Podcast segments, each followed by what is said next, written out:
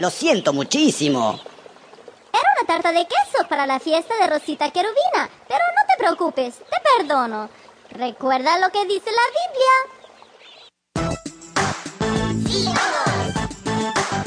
Vamos.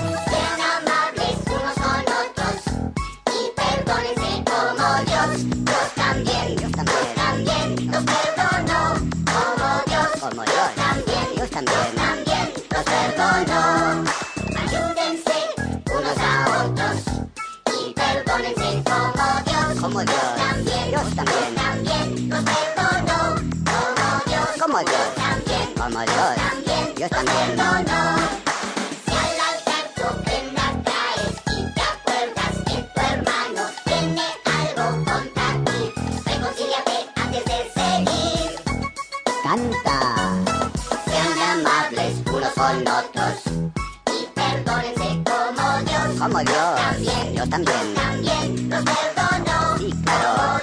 Como Dios. Dios también. También nos perdonó.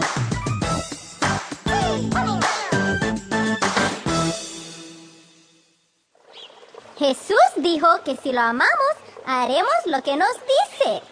Él nos enseñó lo siguiente acerca del perdón.